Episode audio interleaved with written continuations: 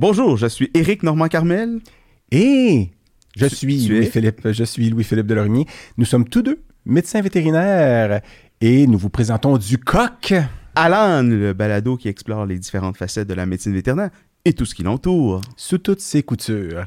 Et l'épisode d'aujourd'hui nous est possible grâce à la participation financière de Compagnons éternels, qui est une société qui propose des services funéraires pour animaux au Québec et en Ontario et dont la raison d'exister est d'être présent, d'accompagner tous ceux qui doivent faire face au décès de leur animal. On sait que c'est un moment difficile.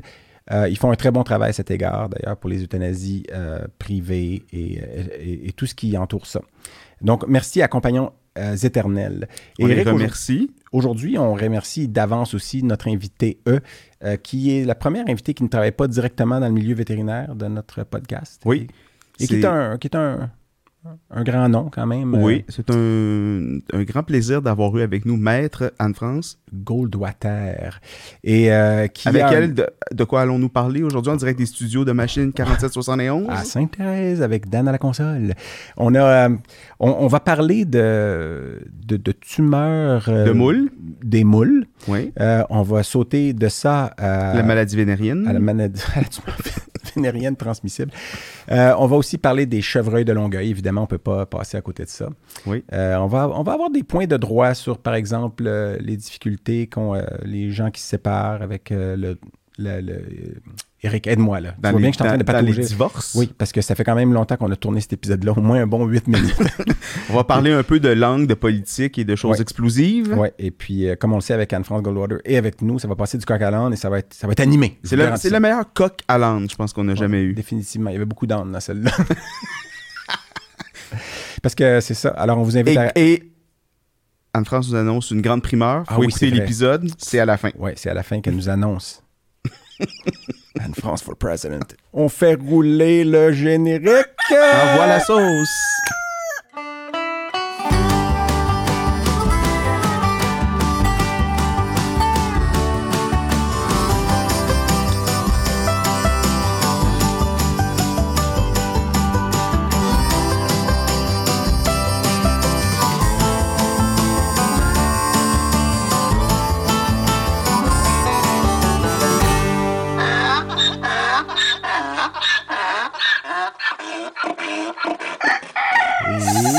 Salut! C'est le moment de. Salut, premièrement. C'est le, le moment de dire bonjour à tout le monde. Bonjour, Eric. Bonjour, Louis-Philippe. Ça va bien? Slava. Je sais, cela va. Ça, cela va, ça sonne Il y a vraiment une énergie sur, euh, sur sens- le plateau. Je sens qu'il va arriver quelque chose. Et euh, parce qu'on a quelqu'un, euh, on est premièrement bonjour aux gens qui nous regardent, parce que vous savez, il y a des épisodes audio que vous pouvez euh, écouter. Vous pouvez les regarder aussi, mais c'est très plate si vous les regardez. mais les épisodes euh, vidéo, on a un bon public, vous entendez déjà? Une troisième voix qui n'est pas la mienne. sauf que- Et on dit bonjour à notre invité spécial qui est notre première invitée qui n'est pas du monde vétérinaire, à proprement parler. Exact. Et j'ai nommé maître. Est-ce que je vous. Oui, ben oui. vous- Maître, Maître- maîtresse, vous me maître- vous voyez, tutoyer Anne-France comme Goldwater. tu veux. Oui, Mais moi, c'était ma première question. Est-ce qu'on peut se tutoyer? C'est correct. oui, on peut se tutoyer. OK. Parfait. Est-ce qu'on on dit maître tout le long? Maître tu? Maître. non. Tu maître vous très pouvez, sympathique. Vous pouvez me tutoyer. Les anglophones ne comprennent pas la différence de toute façon. Mais c'est quoi? Moi, j'ai jamais. Il n'y a jamais personne qui s'appelle master en anglais pour un. C'est quoi déjà? Mais il y a la famille Bates, la famille Bates, Ouais. Monsieur Bates, Ouais. Madame Bates et leur fils, Master Bates. Vous voyez l'avantage d'être bilingue? Voilà. Ça, c'est pour les gens qui ne parlent pas anglais.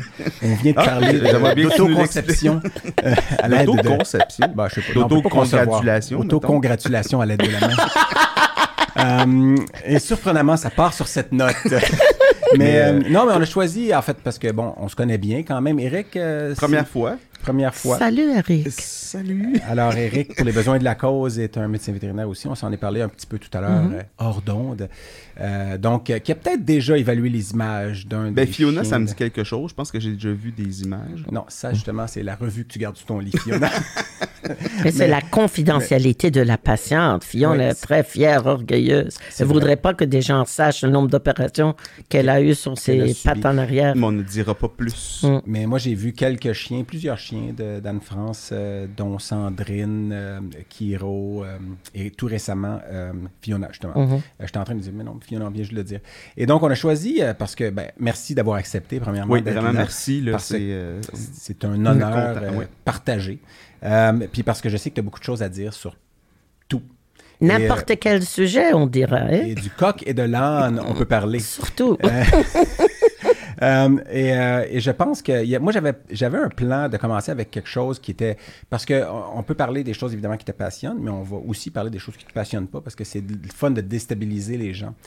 Est-ce que, Ah, d'accord. est-ce que tu savais en France qu'il y a des cancers? Parce que moi évidemment c'est puis je parle pas de cancer. Ah oui, toi, c'est bang, comme Ouais, ça. de même, là, ok. direct. Ah, bah Mm. ouais. Parce que d'habitude, je parle pas de cancer. Pourtant, c'est ma spécialité, mais j'essaie dans le cadre du podcast de pas en parler pour intéresser plus de gens. Puis des fois, quand je dis le mot cancer, les gens arrêtent d'être intéressés.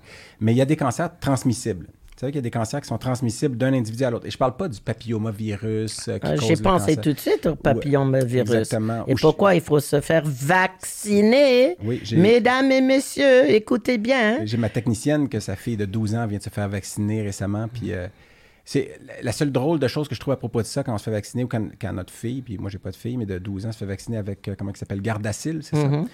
C'est, est-ce que c'est un passeport pour dire, euh, t'as un passeport vaccinal maintenant? Mais c'est drôle Donc que- tu peux aller... Mais dr- c'est drôle que tu dis ça parce qu'il y a plein de gens aux États-Unis qui rouspètent et qui disent qu'il ne faut pas favoriser, euh, faire vaccination. vacciner les jeunes Que ça soit subventionné par le gouvernement. De surcroît, ils veulent pas parce qu'ils disent on transmet un message aux jeunes personnes que c'est comme un passeport euh, Ça, à c'est le côté faux- libre. C'est le côté un peu faux cul, des Américains. Ouais, c'est du puritanisme mal protège- placé, parce qu'on protège une maladie d'abord. Oui, même- le cancer, euh, tu sais, je veux dire, du col, puis, euh, Ouais, mais il y a d'autres mal- il y a d'autres le cancer du pénis.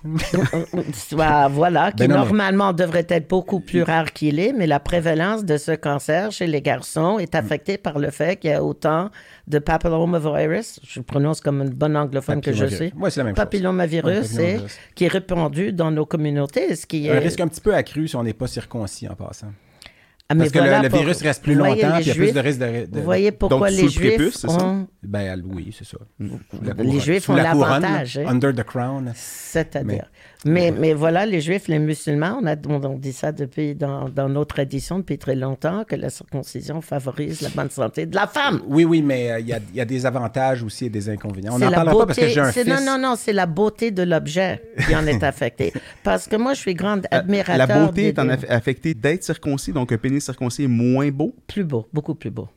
Ben, pour vrai. OK, donc il est. il- non, mais, le- mais par exemple, je sais pas. Ouais, mais ça, Moi, c'est une pas. question d'habitude à ce moment-là. Mais je suis pas. Oh, je suis très habituée. Non, non, mais. euh, euh, je Toutes les variétés, voyons Je donc. pas, moi, je partirai aucun débat, mais je suis sûr qu'une une femme qui cache son visage puis qui finalement se découvre, puis ça se peut qu'elle soit très belle, puis je le savais pas.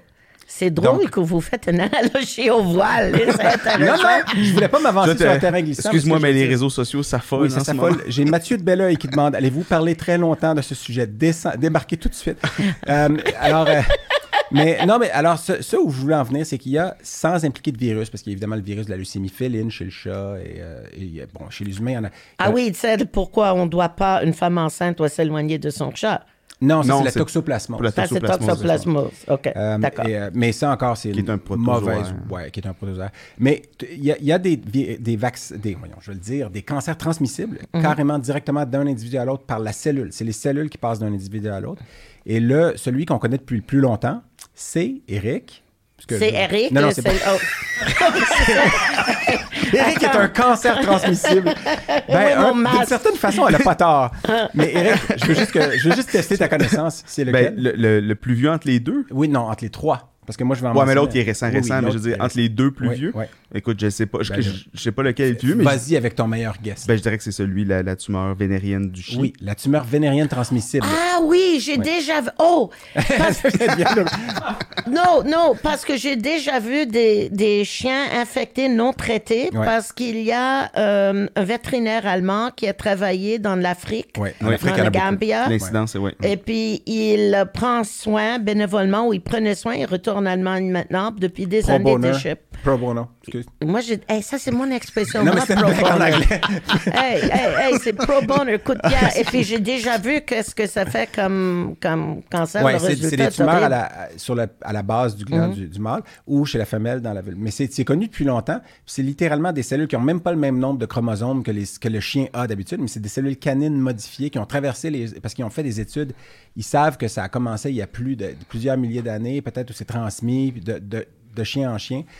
Puis c'est très fréquent dans les zones tempérées. Donc autour de la Méditerranée, en Israël, il y en a beaucoup, dans le sud des États-Unis. Ici, au Québec, on n'en a pas. Euh, sauf, moi, j'en vois, j'en ai vu un la semaine dernière d'ailleurs. J'en- J'en vois un par 3-4 ans. là. Puis celui que j'ai vu la semaine dernière, c'est un chien qui vient d'Égypte. Donc un chien, parce qu'en ce moment, à cause de la pandémie, les refuges sont vides.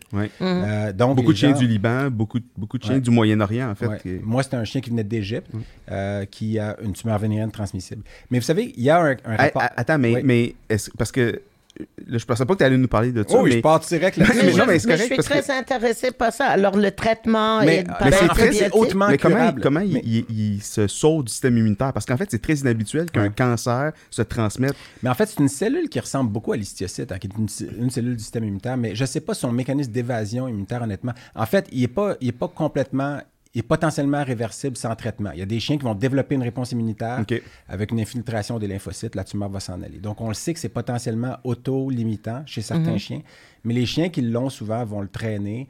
Puis, on, je ne sais pas s'il y a eu une étude avec, mettons, 100 chiens pas traités, combien vont fina- finalement s'en débarrasser? Donc, ça, je sais pas. Mais combien vont mourir? Que, ben, il y en a qui vont développer des métastases. Mais moi, j'avais compris qu'on ne peut pas avoir des métastases parce Ouais. que les chromosomes ne sont pas. Non, ils peuvent avoir des métastases aux ganglions, aux poumons. Il y en a qui ont des lésions dans les yeux, Hmm. euh, même osseuses, des métastases osseuses. Euh, au Brésil, il y en a beaucoup, beaucoup. Quand j'étais allé au Brésil, les deux tumeurs qui traitaient... Parce que je suis allé euh, donner euh, des conférences à Botucatu, euh, Mhm. au sud-est de Sao, Paulo. C'est- Il aime bien me rappeler Ah. qu'il a donné des conférences dans plus de pays que moi. Là, Ben, donc, au, euh, au moins deux, trois pays. plus. Pour montrer qu'ils croisent les filles les plus belles du monde, Ouais, les brésiliennes, ou là Ben, là. Mais euh, c'est vrai que. Mais euh, à Botucatu, les deux cancers qui traitaient le plus, Mhm. c'est deux cancers que moi je vois vraiment pas souvent. C'était la TVT, la tumeur vénérienne transmissible, Mhm. et les tumeurs mammaires parce que les chiennes ne sont pas stérilisées. Donc il y avait énormément de tumeurs mammaires. Mais pour, pour revenir à la TVT, il y a un rapport de cas qui a déjà été publié dans la revue vétérinaire canadienne il y a 20 ans, en 2001. Ou est-ce que je me trompe? Il y a 30 ans, en 1991. Et puis, euh, c'était, c'était tout court. C'était à propos d'un chien qui venait d'ici, le Boisbriand ou Rosemère, qui avait développé une TVT. Mais l'histoire, qui est très. Moi, ça m'a fait. C'est, mon article préféré. Il fait une demi-page dans une revue. Puis c'est- le titre, c'était Transmissible Venereal Tumor in a Dog, deux points, A Consequence of Sex Tourism. Non, pour puis, de vrai? Et puis le chien, le, le Le premier auteur, chien a c'était voyagé il était, allé, il était allé au Venezuela et c'était un Poméranien de Rosemère Boisbriand qui est allé au Venezuela. Moi, j'ai toujours imaginé le petit Poméranien québécois. Hello, chiquitas, wanna have some fun with the French Canadian doggy? Puis, euh, puis il a- revient, Il a puis- courtisé les petites chiennes vénézuéliennes et puis il a pogné une TVT. Il est revenu avec une maladie Les transmissible. Du communisme. mais mais euh, puis le premier auteur, c'était Igor Mikhailian, qui est un gars Très, avec un, très drôle. un sens de l'humour Ouais. très bon. Euh, puis euh, tout ça pour dire que ça, c'est la TVT. Hautement curable avec la vincristine, qui est un, un agent de chimio qui est très bien toléré, à peu près 6-7 doses, puis 90-95 des chiens sont guéris. Mais il y a une deuxième tumeur, véné- euh, une deuxième tumeur transmissible qui est, qui est- qui est apparue dans les dernières euh, 12-15 années. Eric? C'est- juste voir torture, la soirée de torture d'Eric. Ouais, ouais, Allez-y, c'est oui. la tumeur faciale du euh, Oui. diable de Exactement. Tasmanie. Oh, de, yeah, les Devil's facial yeah, en- DFT.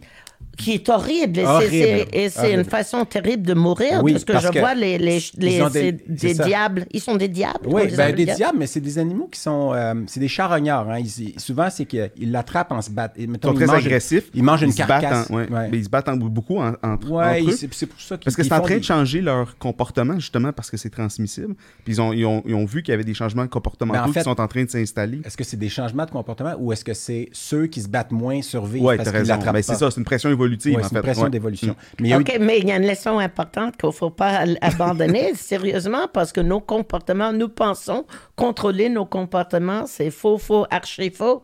Tous nos comportements, tous nos choix, ce qu'on pense sont des choix, reflètent une pression évolutive depuis des, des Ben oui. millénaires. Alors, on pense avoir une libre volonté, ça va nous mener à une autre conversation, mais ce n'est pas vrai. Mais Vous ça, réalisez ça à partir... Non, vous réalisez ça à partir de 60 ans, quand toutes ces pressions, surtout la pression reproductive, terminent. Mais qui a plus de 60 ans? Personne ici. Peut-être moi. Possiblement. Mais... Mais- revenons au diable, parce que moi, je trouve que c'est une Ouais, façon c'est très, très cruelle de Ouais. mourir. C'est très ben, souvent dit c'est- que les animaux sont très souffrants. Puis on pourrait, je sais pas où leur- l'homme a joué un rôle néfaste dans ça. En fait, la, la DFT. Nous D- sommes encore responsables. Non, non, non, non. Je il y a eu une pense pas, en fait. accélération à cause de Il certains... y a eu une accélération euh, parce qu'en plus la pression de l'environnement, puis ils perdent, ils perdent beaucoup d'environnement à cause de l'étalement urbain. l'étalement, Oui, oui. C'est en Tasmanie, mais c'est pas qu'en Tasmanie. Puis, mais mais c'est souvent la- cette, cette tumeur-là, il y a des populations où 95% des individus sont décédés. Là. Puis ils meurent parce qu'ils sont plus capables de s'alimenter. Puis, euh, puis les cellules sont très similaires à celles de la TVT en plus.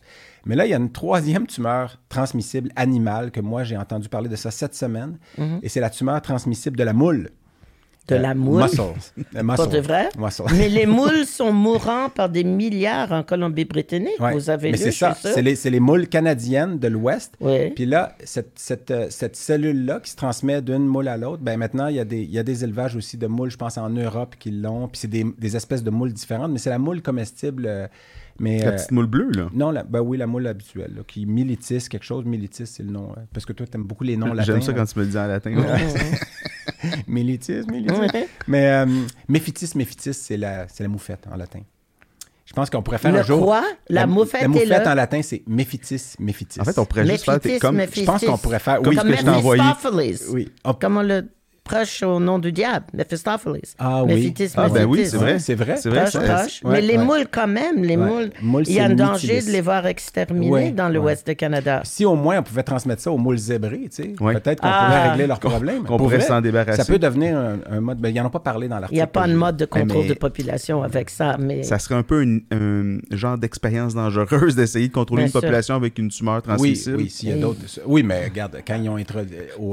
Euh, en Australie, quand il y avait les lapins avec la. Voyons, la, la maladie qui avait. Avec du cuniculi? Non, le- il y avait, Ah non, c'était avait le... introduit. Oui, oui, oui. le- Ben, ça s'est mal terminé Ah, aussi. Là, on n'a pas l'air éduqué, Eric. là. On est deux Mais- vétérinaires à pas savoir. En Australie, à un moment donné, ils ont introduit volontairement une maladie pour. quand Édouard Macolini m'a parlé de ça il y a un mois, genre. Ah, ah, aucun ah, ah, ah. mérite. Et puis, qu'est-ce qui est arrivé? Quel était le résultat? Qu'elle Avec- continue, je vais ah, ben, chercher. ils ont, ils ont été Parce que là, ils ont une pandémie de souris. Ah oui, Ah, en ce en moment, c'est ça. Mais souvent, c'est des problèmes qui viennent de l'homme. hein. De toute façon, le réchauffement planétaire vient de l'homme, donc à partir de là, tout, tout est notre problème. Mais moi, je voulais juste mentionner ça parce que je trouvais ça intéressant. Puis euh, la- les Mais vous voulez ouvrir la discussion sur le sujet, les recherches qui se font sur cette nouvelle technologie de vaccin qui est utilisée par Moderna et Pfizer. le et ARN qui- messager. Ouais. Et c'est en français, ARN messager? ouais. OK, c'est bon. Moi, c'est. Messenger RNA. Alors, parce que là, parlons des études qui sont faites pour utiliser cette te- technologie pour euh, apporter des, des traitements pour des maladies autrement incurables, non? Ouais. Ah oui, on est, mais on est, on est juste à, à l'aube de l'utilisation des vaccins pour traiter Des cancers? plein. Parlons exactement, des ouais, cancers. ouais, ouais. Ouais. Ben, de- de- le, le mélanome est un, est un, est un bon exemple. Ben, chez- peux- parce que chez le chien, il y a un vaccin, euh, ben, c'est un vaccin à ADN Oui. recombinant, par exemple, Uh-huh. mais qui existe depuis 15 ans, là, qu'on l'utilise chez Pour? le chien. En fait, on pour le mélanome de la bouche, le mélanome Ah oui? oral malin, puis c'est de l'ADN d'humain qu'on injecte au chien. Puis le chien développe une protéine. Après ça, son, son, son- le, le système immunitaire canin réalise que cette protéine-là, elle n'est pas Elle ca- canine, elle est Yeah. humaine. Oui. Puis il va développer des anticorps, puis il va attaquer ses propres cellules qui contiennent En la même protéine. Ouais, mais celle de la tumeur. Ah, mais commençons quand même avec euh, nos protéines, avec Ouais, notre ADN. Avec notre ADN à nous qu'on a recombiné puis qu'on lui injecte. ouais. Parce que ça va produire, pour les profanes qui écoutent, la même protéine que le En va fait, produire avec son Oui, ADN. dans les cellules du mélanome, il Mm. y a une protéine qui s'appelle la tyrosinase, qui est une enzyme qui est l'enzyme qui code pour le, le pigment. Donc, les gens Mm. qui sont... Une forme d'albinisme, c'est une mutation inactivante de la tyrosinase. Mm. Donc, si on a une mutation du gène de la tyrosinase, puis la tyrosinase ne peut pas être produite, cette enzyme-là, Mm-hmm. on, on va faire de l'albinisme. C'est une des formes connues d'albinisme. Puis la tyrosinase, elle est contenue dans une seule cellule, c'est les, les mélanocytes, les cellules qui Mm-hmm. produisent les pigments. Donc, en donnant de l'ADN d'humain au chien, le chien, c'est un vaccin qu'on donne dans le muscle, le chien se met à produire de la tyrosinase humaine, qui est presque pareil à la, la tyrosinase canine, mais 85 d'homologie. Donc, le petit 15% de différence fait qu'il va monter une réponse immunitaire contre la tyrosinase humaine. Puis là, il va dire, Hey, il y a aussi de la tyrosinase là, dans les mélanocytes canins. Puis, en général, les chiens ne deviendront pas blancs parce que, mettons, on vaccine un chien noir comme Sandrine, Imaginez. elle ne deviendra pas blanche, mais il y a eu des chiens, puis j'ai eu un de mes amis qui est oncologue en France, Mhm. euh, qui, a- qui- qui a, qui a traité, qui a traité un Terre-Neuve, son, son visage est devenu tout blanc avec le Ah oui? vaccin. Le Donc, visage lui, il a au complet? Oui, ça veut dire qu'il a monté une réponse immunitaire vraiment de fou. Puis la question suivante, c'est ben, est-ce qu'il a bien répondu, puis il va vivre très longtemps parce qu'il a monté? Mais j'ai pas encore le, le- le follow-up là-dessus, le suivi. Mais est-ce qu'il faut attendre que le chien soit affligé? Ouais, c'est un vaccin thérapeutique, pas préventif. Ouais. Donc, vous ne prendrez pas la chance, parce que si la réaction, c'est d'albinisme, Ah oui, ça mais crée- il y aurait des risques juste cosmétiques. Ouais, c'est cosmétique. Parce que les personnes Non, mais la d'albinisme, bien sûr, ont problème. Ah, pour le soleil, puis tout ça. Ouais, mais Oui, non, mais oui. les chiens ne deviennent pas blancs d'habitude. Quand ils ont fait les études au début, il y avait des souris foncées qui devenaient blanches, par contre. Mais les chiens, des fois, les chiens noirs ont des petits points blancs au site où on l'a injecté Mhm. sur la cuisse. Moins grave. Et le rapamycin, ça, c'est mon sujet favori. Parce que vous savez, il y a une étude qui se fait actuellement aux États-Unis. Quant à le- euh, si on peut améliorer l'expectative de vie de chien. Oui, mais c'est moi, Pas qui- moi te l'ai envoyé avec l'ostéosarcome. Ah non, pour la durée non, de vie. non, pas la durée l'ostéos, de la vie. durée de vie. Oui, oui, oui, oui, c'est ouais. pas ça. Non, l'étude, cette étude, je l'ai lue. Ouais, mais pour la- malheureusement, c'était pas concluant Yes. dans ce cas-là. C'était pas concluant. C'est une étude de laquelle on a déjà parlé dans ce podcast-là, avec la rapamycine, puis... euh, Pour l'ostéosarcome, Ouais, parce que Fiona est affligée. Ça, c'est Ouais. une triste nouvelle pour ceux qui sont à l'écoute euh, de Ben, cette émission. Mais elle va bien. Parfois, elle pleure quand même. Hier soir, elle n'a pas pu se lever. Puis elle a- s'est salie et mon fils est allé le laver, le nettoyer. Euh, Fiona, quand même, elle a, elle a 15 ans. Puis moi, j'ai- Mais ça, c'est un diagnostic 16 ans. récent Oui, oui, Très je- récent. malheureusement, il y a deux semaines, on a fait des sur des radios avec les lésions Ouais. agressives. c'est Grâce ça? à. puis c'est- C'est parce qu'elle vient en physiothérapie. Mhm. euh, puis euh, c'est notre technicienne en physiothérapie, Claudia, Claudia. Donna, que- qui, qui a noté que la- qu'il y avait une bosse. Puis je remercie Claudia parce que moi, je- Anne-France voulait que je regarde des bosses dans son visage qui étaient finalement, qui ont l'air bénignes. Mais, Cla- mais Claudia elle me dit, mais il y a une bosse sur, son, sur sa jambe. Puis effectivement, on a fait une radiographie. Puis son, son tibia est pas mal tout affecté. Là.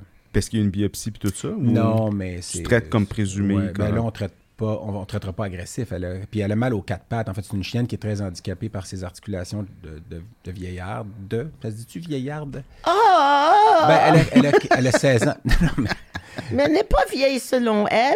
Ben non, mais- L'avantage Elle a le qu'elle cœur a jeune. Elle a le cœur jeune. elle a- le cœur, yeah, puis elle branle la queue, Ouais. puis elle danse avec mon mari, parce que selon elle, elle est l'épouse de mon mari, et moi, je suis juste la maîtresse mal tolérée. Alors, mal tolérée. Mal tolérée. Mal tolérée. Mais elle marche quand même, elle se lève, elle se couche. Mais c'est c'est un chien qui s'est bien adapté à son arthrite. elle Ouais, est très bien ouais. traitée pour l'arthrite. Mais est-ce que tu es en accord avec son diagnostic? Juste les soins Ah, mais il y a palliatifs? peut-être pas. Ah non, non, mais attends. on a- Ouais, je, je on me lancerai discuté. jamais euh, pour, pour questionner le traitement d'un oncologue. C'est un diagnosticien. Faut faire attention, là.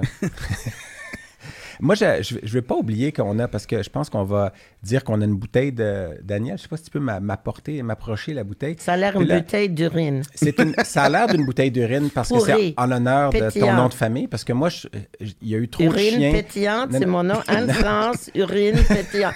Ah, Gold Merci Water. beaucoup. Oui, Ah, parce que pour moi. Gold- C'est ça, merci c'est beaucoup, de, Daniel. de l'eau dorée? Gold L'eau water, dorée, de l'eau oui. dorée, ben, c'est de l'urine pour moi. A-U-H-2-O. Oui, exact. description chimique de Ouais, mon nom. Oui, ben c'est ça. Mais exactement. Mais moi, c'est justement le fait que son nom de famille soit Goldwater puis qu'elle a eu trop de chiens avec des problèmes nécessitant de la dialyse.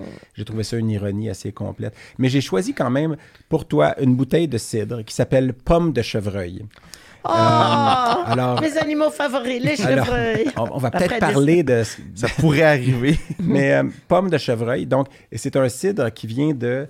euh, parce que c'est des produits locaux. hein. On essaie d'acheter des euh, produits locaux, produits du Québec. Ça vient de euh, Mirabel, cidrerie au pied de cochon. Donc, ça vient de Ah, ça cidrerie vient de la cidrerie du... au, au pied de cochon. Ah. Hein, donc, Pourquoi c'est une expression populaire en français, pied de cochon? Non, c'est un restaurant. C'est le nom Je de... sais, mais il y a un restaurant. Moi, jamais en anglais, on pourrait penser à En, rest- en nommer, anglais, je pense que baptiser un de- restaurant Pig's Non, Foot. mais Camel Toe would be a great name for a restaurant. Mm. Qu'est-ce qu'on servirait dans ce Là, restaurant-là? tu- Je- tu fermes les caméras.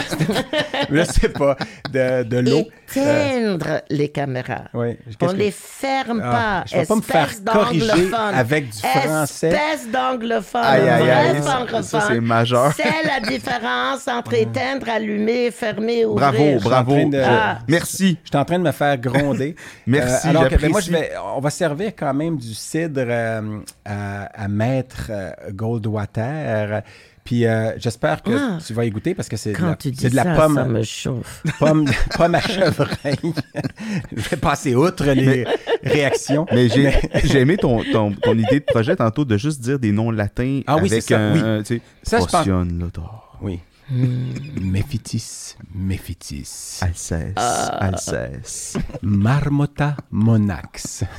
Qui sont les Ça, c'est les marmottes? Les ouais, marmottes. Et puis mon préféré, c'est le renard argenté. Urocyon cinereo argenteus. Qui n'est pas un vulpes. qui n'est pas un vulpès comme le renard roux. Alors ça, c'est parce que nous, quand on était, nous étant, Yeah. nous deux qui sommes vieux, on avait un cours où le cours, en gros, parlait Mammalogie. ben, la mammalogie. Ça nous donnait les noms latins des, des mammifères. Oh, les Et mammifères. l'évolution. Pas dans comme quel- les mammogrammes. Non, mais les- c'est c'est la même racine. Merci beaucoup, Daniel. Parce qu'on se définit, les mammifères, on se définit par, Ah, Merci. Par la production lactée. exactement, par la- le fait Je de vais vous porter- montrer ça. Euh, Un instant, j'enlève la chemise. Je pense que les rivières ont cessé de couler. Cas, je- Alors, santé à tous. Mais santé, Euh, merci santé. euh, vraiment d'être... euh, donc, un cidre, c'est ça, de, de Mirabelle. Pomme à chevreuil. Hum, pas pire. Il y a un petit peu de. Hein? Il y a un petit peu. Pas trop sucré, en tout cas. Non, pas du tout. Un petit peu de. de- pas d'amertume, mais de. Voyons, je vais le dire. Là, de, petit côté acide de la pomme. Hum, hum, hum, hum, hum. Non, mais c'est bon. Moi, je c'était évidemment parce qu'on va parler des chevreuils de Longueuil. Premièrement, déjà, là, chevreuil de Longueuil, ça sonne un peu comme Madame Brassard de Brassard. Là. Mais, Je euh, les imagine avec des... avec des mullets. Est-ce que les gens de Longueuil aiment pas ça quand on parle des mullets de Longueuil? Parce qu'on va être sérieux quand Pourquoi? même. Parce que, ben, le mullet, la, la- Ils sont, inf- ils sont un complexe d'infériorité, c'est ça? Non, non, le mullet, là, tu sais, quand on disait c'était la coupe Longueuil. On a des très bons amis. Vraiment? qui- Ouais, le Il y mullet- avait d'autres insultes québécoises auxquelles euh, j'étais pas ouais, accoutumée. la coupe Longueuil. La coupe longueuil, Ouais. OK. C'est un Ah ouais. épisode culturel aujourd'hui. Là. Regarde, c'est Mais, bien, euh, j'apprends. Mais pourquoi. Longueuil? Tu sais, dans le fond, c'est vrai qu'on a ciblé cette ville-là pour cette coupe-là. La mais- coupe, ouais, bon, c'est probablement c'est- ça a été développé à Laval, cette insulte-là. Oui, c'est c'est ça. C'est de l'espèce de compétition Laval-Longueuil. Moi, je, venais de la, je viens de Laval, puis euh, quand j'étais jeune, on, on niaisait toujours les gens de la, de la rive sud, là. les gens de Brossard, puis de Longueuil, puis tout ça. Vraiment? Il y avait une compétition, Une compétition. entre la rive Mais nord et la rive On, sud? on parlait pas de Montréal. Tu sais, oh non, ils sont trop cool. On va, on va sauter par-dessus la grosse île, puis on va bicher les autres de l'autre bord. On revient au rapamycin ou au cancer on peut revenir à la rapamycine. euh, qui est- Rapamycine, en Ouais, français. avec un E à la fin. OK. Euh, Féminin. Rapamycine. euh, mais d'ailleurs, la, la rapamycine, euh, tu sais qui l'a découverte Qui? et à quel endroit? Euh, L'Université de Montréal Non. sur Côte-Neige. Non, non, non. c'est. euh, c'est ah, là, j'ai un blanc en plus pour son nom. Mais c'est l'ancien patron de ma mère quand elle travaillait à l'Institut Armand Frappier, qui s'appelait Claude Vézina. Claude Vézina, en 1959-60, dans ces années-là. Et à quel endroit? L'île de Pâques. La rapamycine, ça a été Ah, découvert. ben oui, Rapanui. Hein? On a déjà parlé. c'est- Rapanui, Ouais, ouais. Rapanui, c'est le nom de l'île de Pâques. Ben, c'est ça. Ah, ben, c'est de là que ça vient. Je... Ben oui, gros cave. Et là, il est gros cave. pour Non, non, c'est moi le gros cave. Non, non, Ah, c'est moi que je traite le de gros cave. Oh, là, je suis en C'est de accord. l'auto, oui, Correct. oui. Eric, non, non, ça, mais, ça va bien. Ah, mais rapamycine, ça vient de... Ben, c'est ça. Ben, ça vient de l'île Mais de oui. Un produit Wow. naturel. Oui, hein? ça vient d'un streptomycèse quelconque. Ben oui, c'est un, streptomycèse parce Ouais. que c'est ça. Ouais. Découvert dans, les, dans le sol de l'île de Pâques, Oui, j'imagine. dans le sol de l'île de Pâques, par Claude Vézina et son équipe, pas juste lui, que moi j'ai déjà rencontré quand j'étais haut comme ça. mais qui Là, on est vient de décédé. fermer genre une. C'est une boucle Ah, c'est bon, ça. Elle, c'est parce que la rapamycine, il y a des études qui démontrent que si on en prend de façon préventive ou chronique, ça peut prolonger la longévité.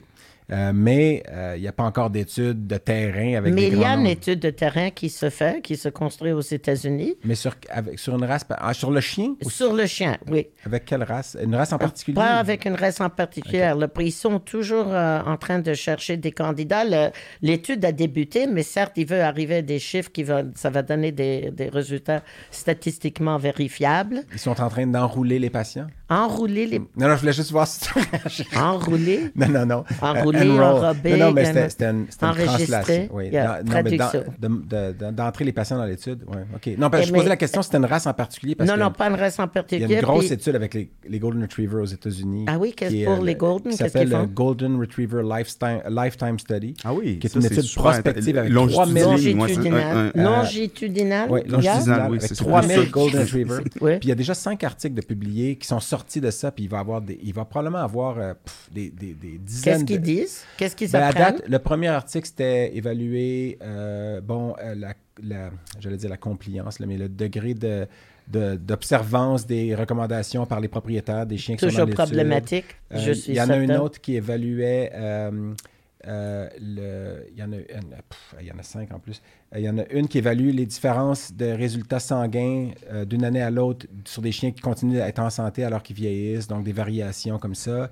Il y en a, donc, c'est pas hyper intéressant encore, mais il va y avoir éventuellement des études sur ceux qui ont été stérilisés en bas âge versus plus vieux. Est-ce qu'il y a plus de risques de certains Yeah, parce qu'il y a beaucoup de mythologie autour de la beaucoup- stérilisation. oui. Le problème, c'est que les études qui sont sorties jusqu'à maintenant sont toutes rétrospectives. Donc là, ça va être la première. Puis c'est- ils ont choisi le Golden parce que c'est une race populaire. puis ouais. Un chien de.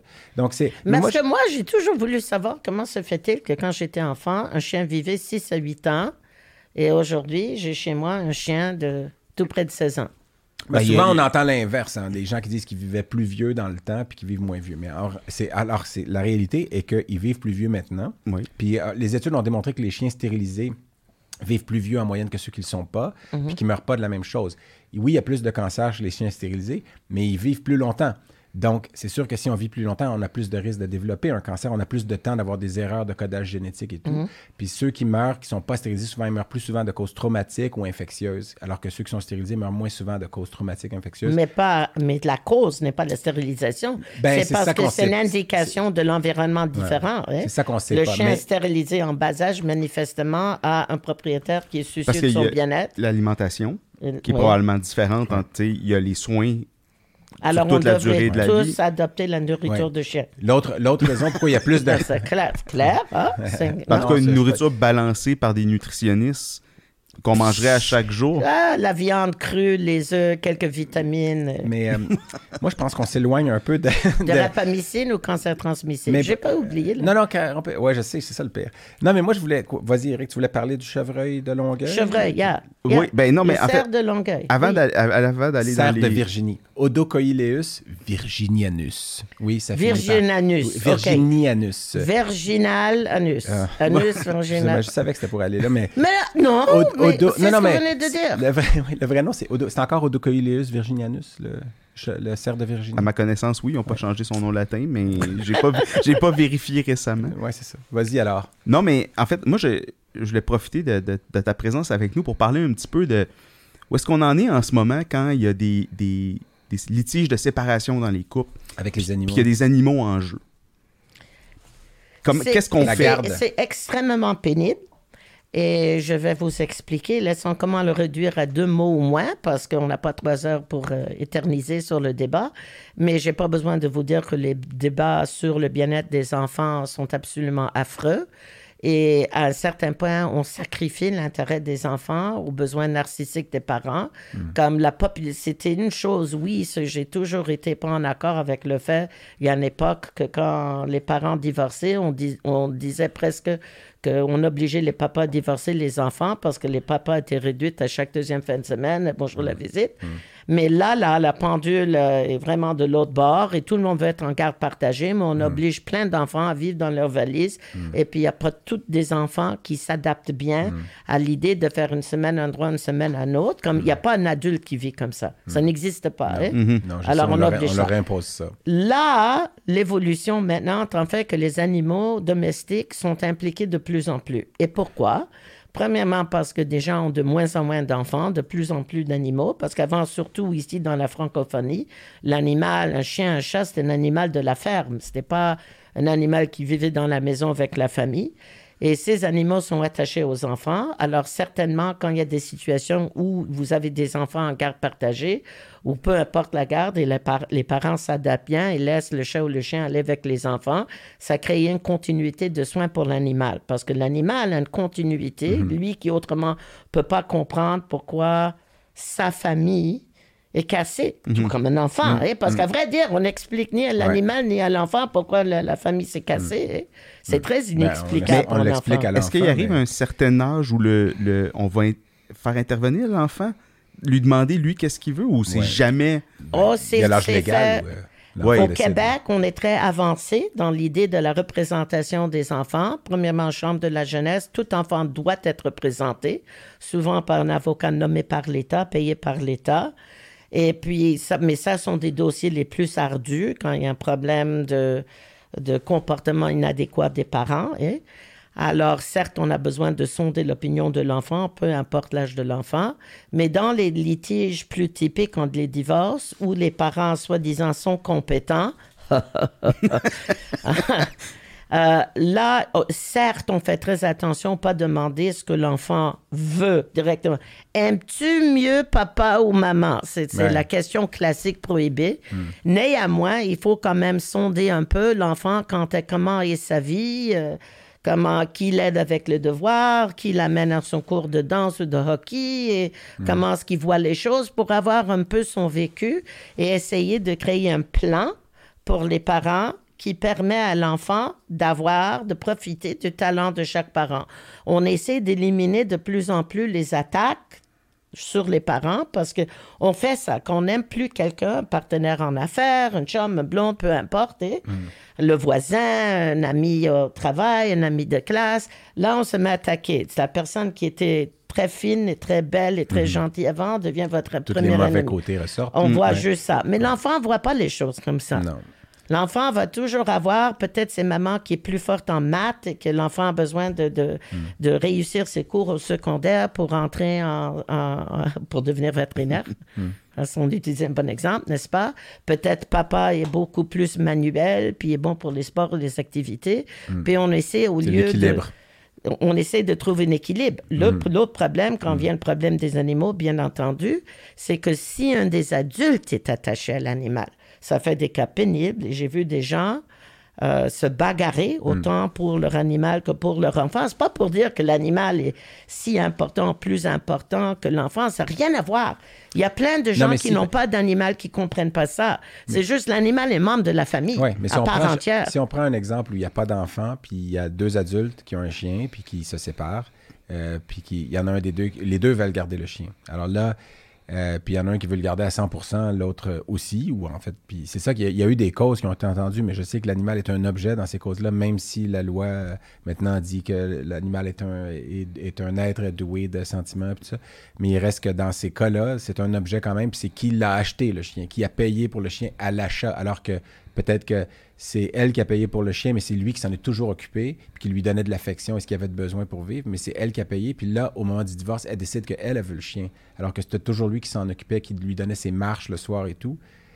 Mais c'est quoi le... Mais c'est épouvantable, ça. J'ai eu ces batailles-là. Ouais. Fallait une fois que je me lutte pour prouver que la documentation quant à l'achat de l'animal, c'est de l'adoption de l'animal, à Ouais. vrai dire, Hmm. faisait en sorte que je devais prouver la fraude dans la documentation, parce qu'autrement, le juge me dit clairement, ouvertement, écoutez, peu importe l'état du droit et le fait qu'un animal est un être doué de sensibilité qui a des besoins physiologiques et sociologiques. Moi, je dois fonctionner avec le Code civil qui dit celui qui a titre va recevoir l'animal, même si l'animal serait euthanasié. Parce que celui qui réclamait l'animal avait déménagé quelque part où il n'avait pas droit d'avoir d'animal. J'avais fait la preuve que le propriétaire n'aurait pas permis à ce que l'animal entre, entre là et l'animal serait donc euthanasié. Ou Si la conséquence, c'est la mort de l'animal, malgré tout, ça va Je être vous tranché. jure, Ouais, dur ça, à croire. Comme qu'on dit dans le latin, durala- duralex, sed lex. La loi dure, mais c'est la loi. Ouais. Et moi aussi, le cours classique. Alors, ça, j'ai réussi, mais imaginez, vous avez, et sérieusement, on a tous entendu l'histoire du roi Salomon où il y avait les, les deux mamans qui viennent avec un bébé dire, chacun dit c'est mon bébé, c'est mon bébé, puis le roi dit, et c'est, c'est une histoire que j'ai utilisée en plaidoirie à plus Mm. qu'une reprise, on va couper le bébé en deux. Puis une femme dit, d'accord, c'est très raisonnable, c'est juste, et l'autre dit, non, non, laisse le bébé à l'autre, j'abandonne et tout. Et là, le roi a su qui était la vraie maman. Ouais. J'ai eu la même chose avec un cas de deux chiens, deux adultes. Le juge a dit, je ne crois aucun des adultes, la preuve ne me satisfait pas, je donne un chien à un, à un des époux, un chien à l'autre époux. Puis c'était deux, c'était une fratrie, c'était deux chiens qui étaient très vieux, disons quelque chose comme 12 et 14 ans, je ne m'en rappelle pas, je vous donne des détails très vagues. Il y en a un qui a dit non, je veux pas, alors je veux- il faut qu'ils restent ensemble, ces deux chiens-là. Euh, non. Non? non, parce que les deux étant n'étant pas si sages que le roi Salomon, ça a fait une bataille et c'est une bataille qui ne termine jamais. Une bataille à la cour. J'ai entendu dans les- le commérage qu'un des chiens a disparu, ou peut-être c'est l'autre. Va savoir. Peut-être hein. parti en courant après un chevreuil de Longueuil. Un chevreuil de Longueuil. Mais vous montrez à quel point de nos jours ça, ça, c'est- ça consomme du temps à la cour. Puis Ouais. même de- dans les causes de, de violence conjugale, ça peut même devenir un problème parce que ça peut servir de vengeance, en fait. Non, Oh, les- des fois, ils utilisent l'animal Ouais. comme un, Oh, c'est ça. un moyen Comme- de pression, quand- en que fait. l'animal devient un pion, comme les enfants. Comme les enfants.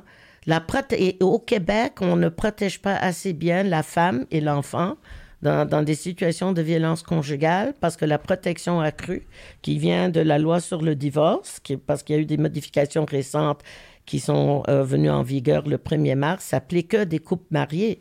Puis au Québec, on a une pénurie de couples mariés. la majorité sont des couples en couple sans être mariés, mais avec des enfants. Donc, la femme battue peut faire face à une bataille sur la garde où il y a plein de juges qui ont dit ça par le passé. On parle de la violence conjugale. Et le juge va nous répondre bêtement, c'était dans le passé, pas aujourd'hui. Le juge, va, écoutez, l'enfant n'a pas été battu par son père. Et puis là, on vient dire, mais les études sociologiques démontrent que l'enfant qui sait que sa mère est battue par son père souffre autant de traumatisme que s'il avait été battu lui-même.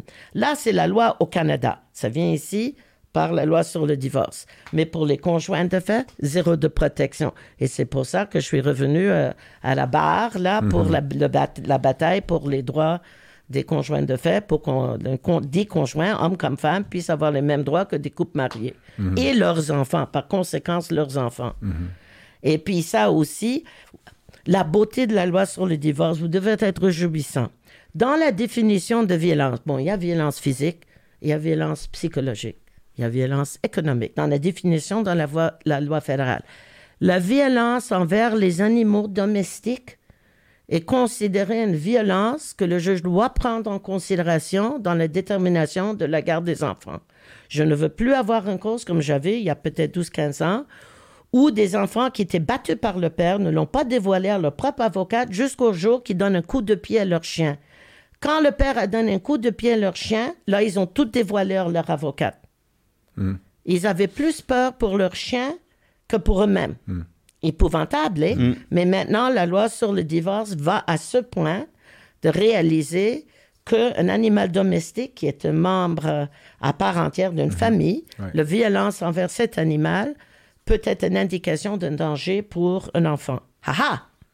Vous devrez être très Oui, content. mais c'est logique, ouais. C'est logique, C'est mais on bien va pas démontré, ça c'est bien Québec. démontré avec le. Ouais. Puis c'est ça, puis nous, on le sait, comme, comme vétérinaire, on, est au- on, on- on doit être sensibilisé au fait qu'on est souvent au premier à l'âge et que si on voit de la violence ou des signes de violence sur des animaux De domestiques, maltraitance, ouais. ouais. ça veut dire que probablement que soit un autre membre de la famille, un enfant, le conjoint, Mm-hmm. souvent c'est la femme, est aussi victime de violence. Donc, euh, on doit aussi rapporter ces cas-là. Mais puis- je- j'aimerais aussi que la protection de la jeunesse annonce ça comme principe.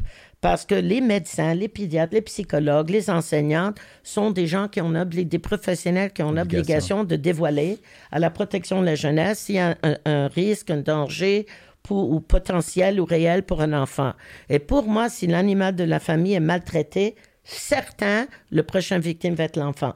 Mais ça, c'est moi. Mais ça, c'est. Je compte 40 ans en droit de la famille. Je vois toutes les choses. Je vois comment l'abus. Il n'y a jamais juste une victime d'abus. Jamais. Euh, moi, je voulais savoir, euh, puis c'est pas, pas pour clore ça comme si c'était fini, parce que ça finit pas, puis je sais qu'on reste moins de temps, puis on peut dépasser un petit peu ce temps-là, peut-être. Ça, c'était. Ouais. Puis, euh, en fait, premièrement, je me posais. Je t'ai jamais posé la question, jamais posé la question en vrai, mais est-ce que tu aurais voulu devenir vétérinaire ou c'était pas quelque chose qui t'intéressait quand même? J'ai voulu étudier, être scientifique en génétique. C'est ça que je voulais faire. Travailler dans un labo toute ma vie. J'ai la patience, j'ai la persévérance. C'est ça qui m'a toujours passionné. Et c'est pour ça que je lis continuellement des études dans la littérature scientifique. Vous le savez, Oui, ça elle arrive passionne. trop informée. C'est très Mais- fatigant. mais pour vrai. Mais non, mais moi, je trouve ça bien. J'aime ça, les clients qui sont informés puis qui sont pas juste allés voir sur Google deux, trois ou deux, trois sites de, de pages Facebook. Les de- deux premiers ré- résultats Ouais. de recherche. Et Mais- souvent, mais- cette information que vous trouvez dans les sites populaires est très inexacte. Ouais. C'est ça qui est déplorable Ouais, ça, quant c'est à moi. Google. Mais, Yeah, mais, mais être vétérinaire, c'était pas un, un- quelque chose qui avait. J'avais jamais pensé à la chose directement comme ça, mais mon intérêt est là. euh, euh, Envers les moi, je mais moi, c'est parce que je fais pas vraiment de différence entre l'être humain et les autres mammifères. Nous sommes des mammifères, tous des mammifères. Oui, ça, il y a beaucoup de gens qui pensent que l'humain n'est pas un animal, mais en réalité, on le sait bien qu'on est- on est le pire Mais- des animaux. Là. Non! Mais, on est un animal honorable aussi. On a Ouais. l'avantage de pouvoir soigner Juste nos cousins à quatre pattes. Oui, mais on est la seule espèce qui est capable de faire preuve de méchanceté euh, volontaire. Je suis pas d'accord avec Ben, moi, je c'est ça qui définit l'humain.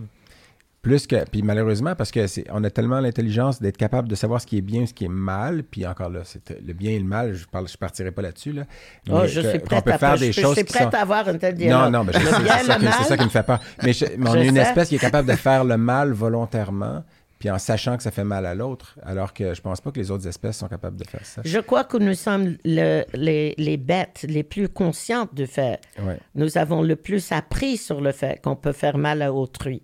Puis le répéter sommes- volontairement.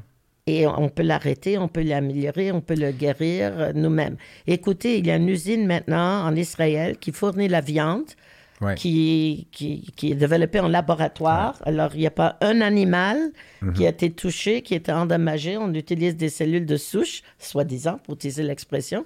Et puis, euh, et, et puis là, c'est la, la viande comestible. Quand j'ai lu l'article, ça m'a fait pleurer.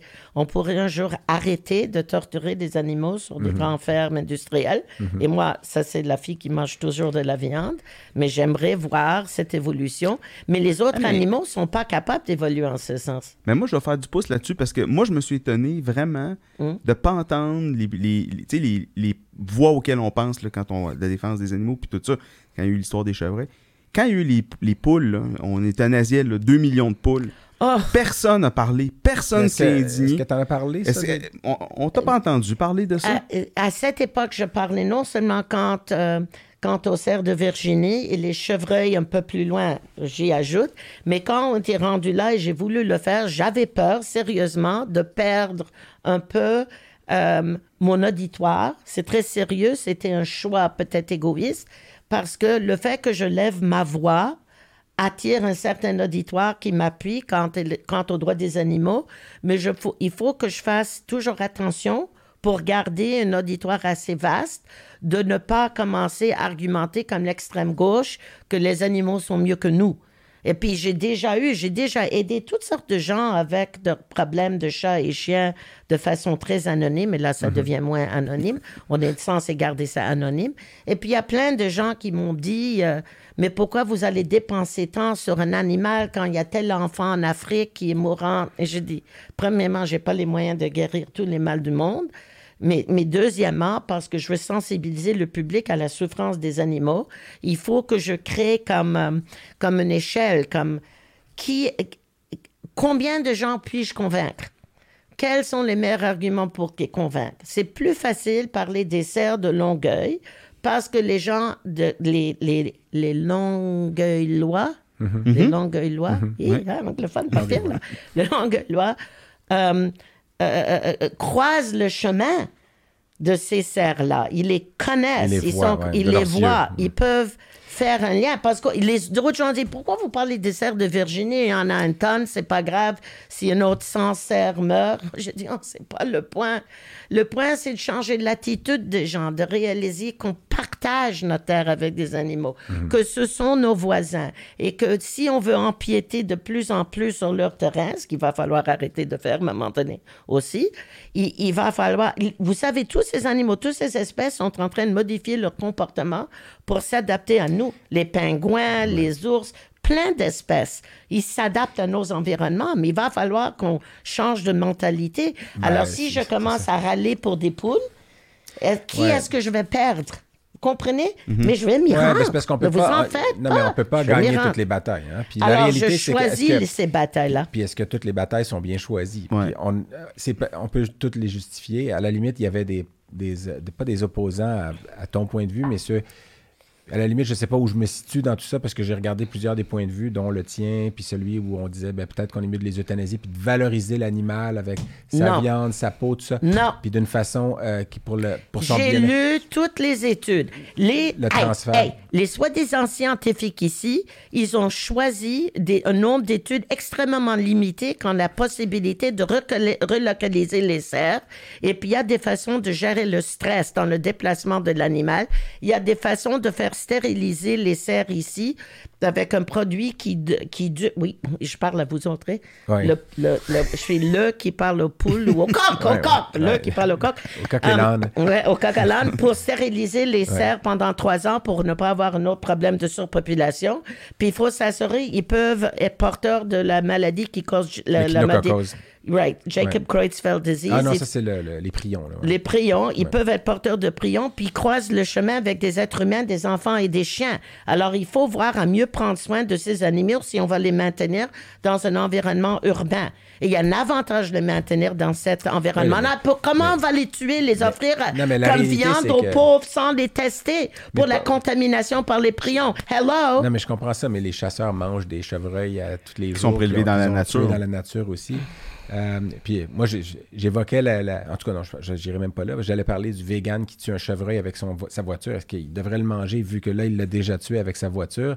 Donc, vu qu'il est mort, peut-être qu'au lieu de le laisser pourrir, il devrait le manger pour honorer au moins sa vie. Mais, euh, right? mais je me suis posé cette Euh. question c'est un récemment. beau- c'est un- non, non, mais c'est un un problème d'éthique que je me suis posé parce que je suis rendu presque végétarien. Là, tu sais. mais il reste que... Bon pour votre santé. Oui, c'est bon. oui, c'est pour ça. Tout à l'heure, me- euh. pourquoi j'ai perdu du poids? Ben, c'est entre autres euh, Yeah, vous être avez en amour, puis euh, très beau. mieux manger et bouger plus, boire plus d'eau. Et, Ah. et de la pomme de chevreuil. Mais ça m'amenait aussi à, euh, je sais pas où j'allais en fait, parce que j'allais euh, tout, euh, j'a- j'allais dire, non, parce, parce qu'en réalité, c'est que les chevreuils, pourquoi il y en a tant? Ben oui, là, ils sont localisés là, puis on les, on les contraint dans un endroit restreint, mais en plus, ils n'ont pas de prédateurs. Là, on est leur prédateur, puis on à la limite, on étant l'espèce humaine, on s'est fait empêcher de le faire par une avocate. Je le dis, non, mais je le dis pour jouer à l'avocat du diable, parce que ça lui en prend un lui aussi, apparemment. Mais, euh, mais euh, parce qu'il n'y a pas de coyote, parce que si on met des coyotes ou on réintroduit, réintroduit son, son, euh, son, euh, son prédateur naturel. Mais attends, mais, il, y le a des co- coyote, il y a des coyotes à Huntsic, il n'y a pas de coyotes je, à ben, Longueuil? je sais pas, il y a, je pense pas qu'il y a des coyotes dans le parc de, de, Non. de, de Longueuil. Non. Mais ils vont pas dire, OK, on n'a pas le droit de tuer les chevreuils, on va mettre des coyotes. Je pense pas Ben, que... c'est ce qu'on parlait, c'est toutes les expériences qu'on a faites d'essayer de contrôler les populations en Oui. in- Ouais, introduisant des, dans le des- pied des quand on- prédateurs. Oui, Mais l'idée, c'est de mieux contrôler, d'avoir une reproduction contrôlée. Là, c'est pas coûteux à, à faire. Et puis, il y a plein de... vasectomiser des chevreuils. Puis... Et non, pas besoin de vasectomiser. Wow, nouveau mot français. Pour arriver à ce but, c'est pas si cher que ça. Puis le matériel scientifique est là, puis je l'ai envoyé au gouvernement de Québec, qui se débrouille.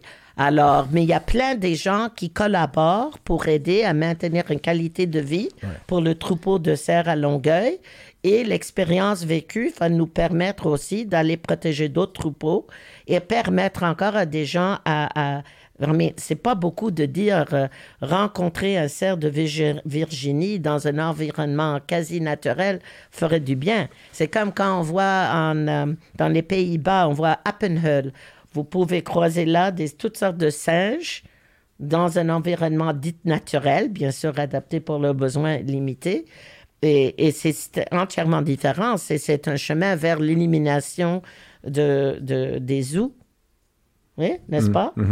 Alors, Mais, mais tout ça, je, fais le pont avec ça parce que moi, je suis retombé sur un article récemment d'une collègue vétérinaire, juste un peu plus jeune que nous en termes de, de diplomation, euh, qui a publié dans The Walrus en, en 2006 un article, en fait, qui mettait en lumière à quel point on traite de façon différente un certain groupe d'animaux, tu sais, les chiens, les chats qui font partie de notre vie, les chevaux, les animaux doux qu'on fréquente, les cerfs qu'on croise au coin de la rue de chez Mhm. nous, mais que les, les poules, les cochons, les, les, les- les vaches qui sont, qui sont cachées de notre vue, en fait, on s'émeut jamais pour eux, puis c'est un peu... Oh pour my God, là, vous allez me faire pleurer. Je suis tellement d'accord avec vous. Les animaux de la ferme qui sont instrumentalisés pourraient être pas plus que quelque chose à remplir la bedaine. Quand j'ai vu le traitement des cochons, ça remonte à quelques années. Je vais pas dire où et comment pour pas créer un problème, la ferme où j'étais. Et quand j'ai vu comment ils séparent les porcins, Les porcelets. les porcelets, De la, maman- de la truie. hein. Ouais. et, et quand j'ai vu ça, je- moi, je suis traumatisée à vie.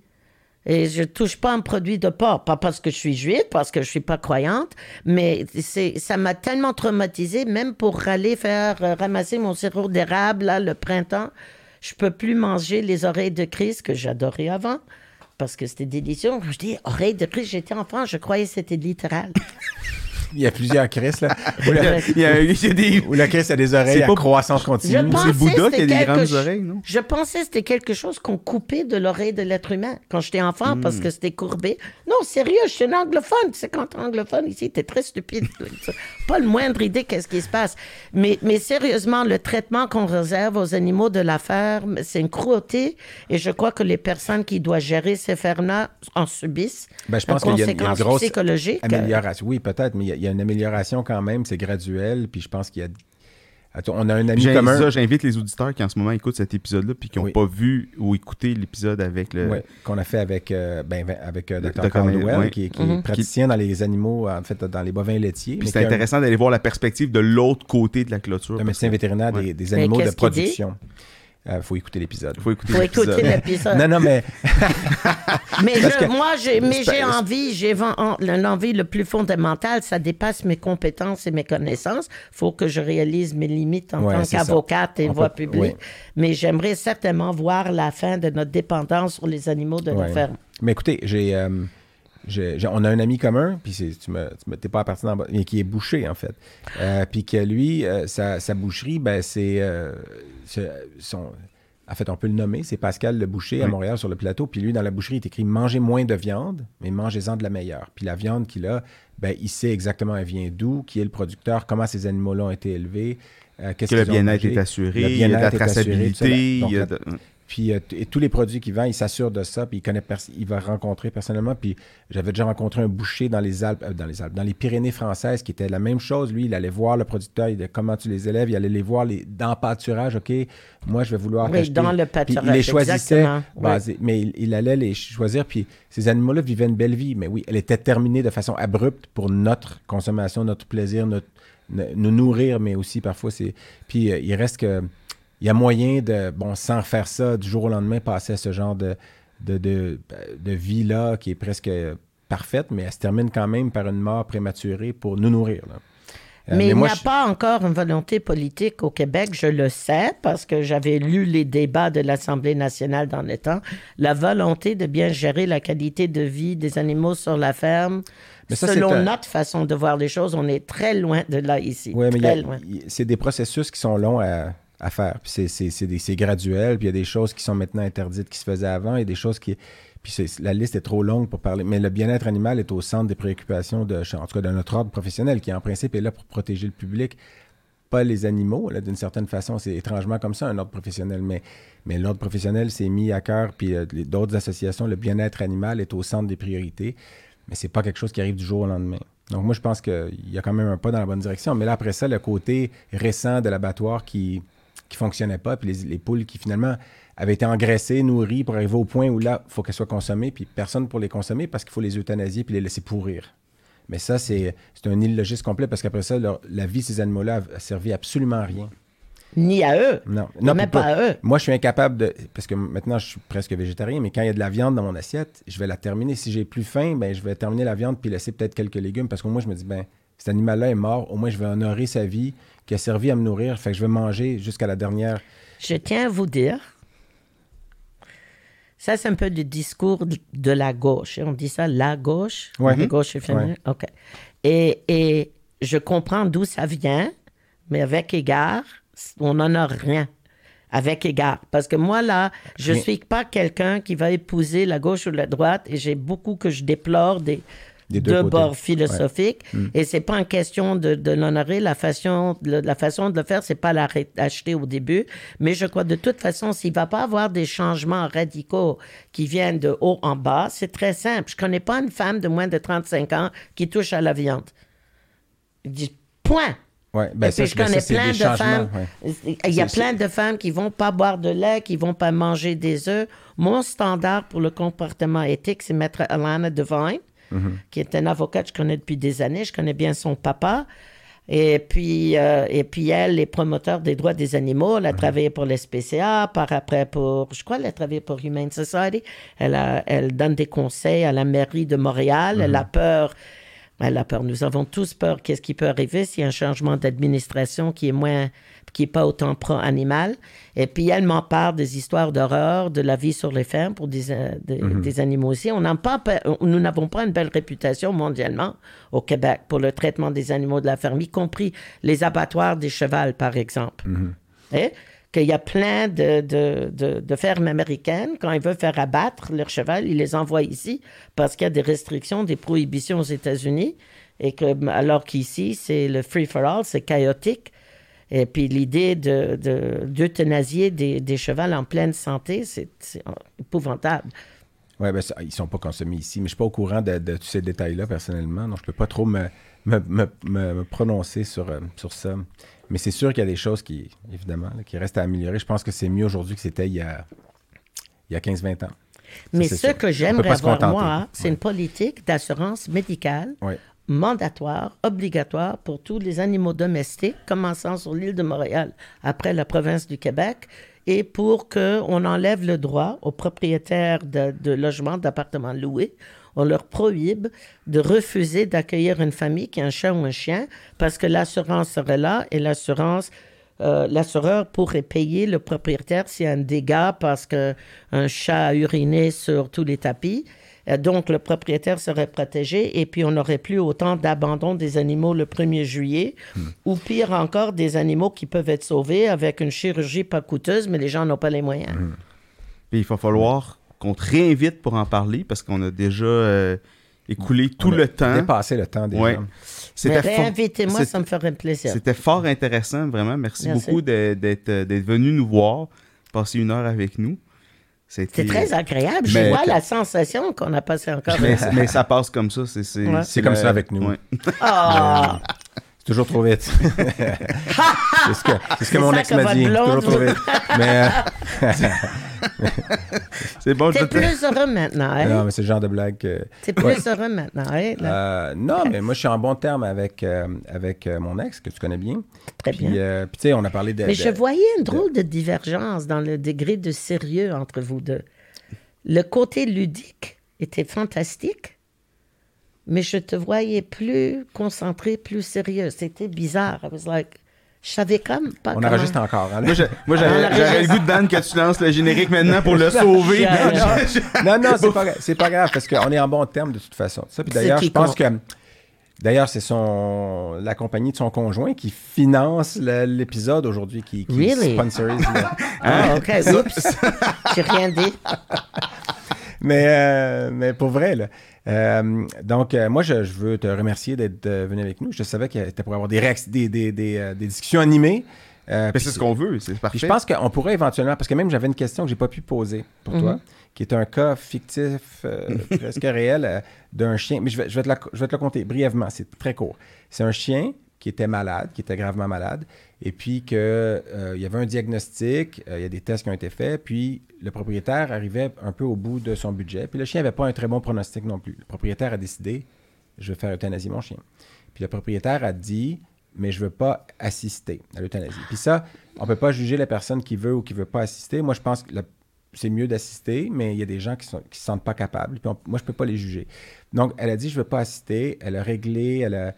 Puis euh, là, ils ont, le, vétérinaire en question a fait confirmer l'information. Vous êtes sûr, OK, vous voulez par téléphone parce que c'est durant la COVID. Et puis là, finalement, le chien se fait euthanasier. Et dans, entre-temps, mais avant que le chien se fasse euthanasier, il y a les enfants de la propriétaire qui appellent à l'hôpital puis qui disent euh, Nous, on veut être là. Notre mère a dit qu'on voulait, on veut être là pour le. euh, Ils ont dit On veut être là pour l'euthanasie de notre chien. Ils n'ont pas dit c'est quoi le nom du chien. Puis ils ont fait une erreur parce pas. On, on a réécouté les bandes. Et puis là, on ne sait même pas de quel chien il parle. La réceptionniste dit Ah, vous voulez être là pour l'euthanasie de votre chien? Ben venez, venez-vous-en. En voulant dire venez avec votre chien, puis on va euthanasier votre chien. Euh, mais il y avait un manque de communication. Puis le chien, finalement, a été euthanasié, euh, bon, entre bonnes mains, puis avec des câlins et tout. Ça s'est passé paisiblement. On rappelle la dame, puis on dit, euh, puis là, c'est, c'est- moi, c'est pas moi en passant le vétérinaire, c'est, quelqu'un d'autre, hypothétique. Euh, ah, ben votre chien, ça s'est bien passé, elle est partie paisiblement. Puis elle dit, mais qu'est-ce que vous voulez dire, mes enfants sont en route? Puis là, ben, Oh. qu'est-ce que vous voulez dire, vos enfants sont à route? Ben, ils ont téléphoné. On a réécouté les bandes, c'est on veut être là pour l'euthanasie de notre chien sans dire de non et tout. Donc, il y avait un manque, une mauvaise communication. Puis là, cette personne-là est en colère. Puis elle dit, ben, je veux, euh, c'est un manquement professionnel et tout. Puis nous, on dit non, c'est un manque de communication. Et puis, euh, finalement, cette personne-là veut poursuivre au civil pour des dommages moraux. Alors que, si on réécoute le tout, alors quel est, c'est, les dommages moraux, c'est d'avoir procédé à l'euthanasie sans que ses enfants puissent être là, alors que finalement, ça n'a jamais été clair qu'elle était supposée être là. Puis je ne veux pas utiliser tes... Puis moi, c'est, quelqu'un qui m'en a parlé, puis je me dis, ben, je vais poser la question. Mais c'est une situation où il n'y a personne qui gagne de toute façon, parce que il y a eu un manque de communication qui fait que c'est arrivé. Puis finalement, Mais le- le personnel devrait avoir poser la question. qui êtes-vous, Quel chien, ça. chien, identifier la chose. Mais si eux n'ont pas dit, ils peuvent pas. Mais il n'y a rien de volontaire, évidemment, pour le Il y a dommage. rien de volontaire. Il y a plein de choses qui arrivent involontairement, Ouais. qui ne mènent pas à des demandes de dommages d'intérêt. Mais souvent, ça dépend aussi. Souvent, pour les relations publiques, on fait des règlements qu'on devrait ne pas faire autrement. Combien de fois j'ai un client qui a un problème, paye un compte pour des raisons qui n'ont rien à voir avec moi. Euh, mon mari a arrêté de payer la pension, mon, mon enfant est parti vivre avec euh, l'autre parent, j'ai gagné la garde, mais j'ai plus l'enfant, j'ai payé pour rien. Ça n'a rien à voir avec nous. Mais souvent, on va faire quelque chose juste pour À l'amiable. à l'amiable, Ouais. tout simplement pour maintenir des bonnes relations publiques. Ça me tue chaque fois, mais je réalise que maintenant que le, le business s'agrandit davantage, quand c'est juste moi, je peux être sévère comme je veux. Mais là, on est rendu à plus de 20 avocats. Il faut que je pense plus à gestionnaire d'un business. Mm. Et ça, c'est le cas de, de- de votre business, auquel j'ai toujours voulu avoir des parts dans ce crise de business et influer la... Mais voir... Ça, euh, ça sera pour un autre épisode. si tu veux que quand, va voir s'il y a des bonnes choses que tu peux commander en Chine parce que moi je vais commander un, con- un contenant de, de, de matériel en Chine et je vais voir si Alibaba fonctionne pour du Je pense vrai, que- Je pense qu'il va falloir, va falloir qu'il ait roulé avant, Ben, peut-être. Ouais, puis, c'est euh, ça. Non, ce n'est plus enregistré, right? Ah, Ben- ouais, on enregistre. Oh, ça on tourne arrête. encore. ok. OK, fait- ben, on va mais- faire un salut mais- officiel. On va... Merci à tout le monde d'avoir euh, écouté ça. Pardon? Merci vraiment de. de- de- Merci de m'avoir accueilli si chaleureusement. Ça a été du coq à l'âne plus que jamais. Ouais. Euh, on- Non, mais on te remercie d'être venu puis d'avoir été généreuse en, en temps. Euh, puis on espère qu'on va se revoir. Oui, et Puis j'espère qu'on peut en parler davantage des droits des animaux, Ouais. comment les promouvoir, et, euh, parce que ça doit être euh, assez pénible pour plein de vétérinaires. Je suis très certaine pénible. que les, les êtres humains qui négligent leur animal, qui n'offrent pas les soins requis, qui veulent pas faire vacciner leur animal, qui veulent pas faire traiter leur animal, un animal qui doit être euthanasié pour une opération qui peut-être va coûter 2-3 000 dollars, un animal Mais jeune en 2 000 santé. dollars, c'est beaucoup de dollars pour, euh, pour certaines personnes. Puis il y a Mais des ça- fondations qui sont là pour aider ça, mais il y a des gens qui, euh, même avec l'aide de la fondation, souvent ils ne payent pas 100% ces fondations-là, ils payent une partie, puis même ce qui reste. C'est sûr c'est qu'il y a la conscientisation des gens de combien ça coûte peut-être un animal qui va être malade, puis certaines procédures, puis il y a les assurances dont on a parlé, où Mais voilà où est- les assurances, Ouais. parce que ça, ça devenu, Mais- c'est devenu une Gar- coutume en gardez-en, les Angleterre. amis, gardez-en. On en Ben, c'est- un autre épisode. c'était une clôture, mais... Mais euh, c'est une clôture. Lance-le, il y a un trou, là. Lance le est là. générique. On est bon. Merci. On y va avec le coq et l'âne. Merci Anne-France. Merci, Merci. Eric. Merci, les gars. Merci.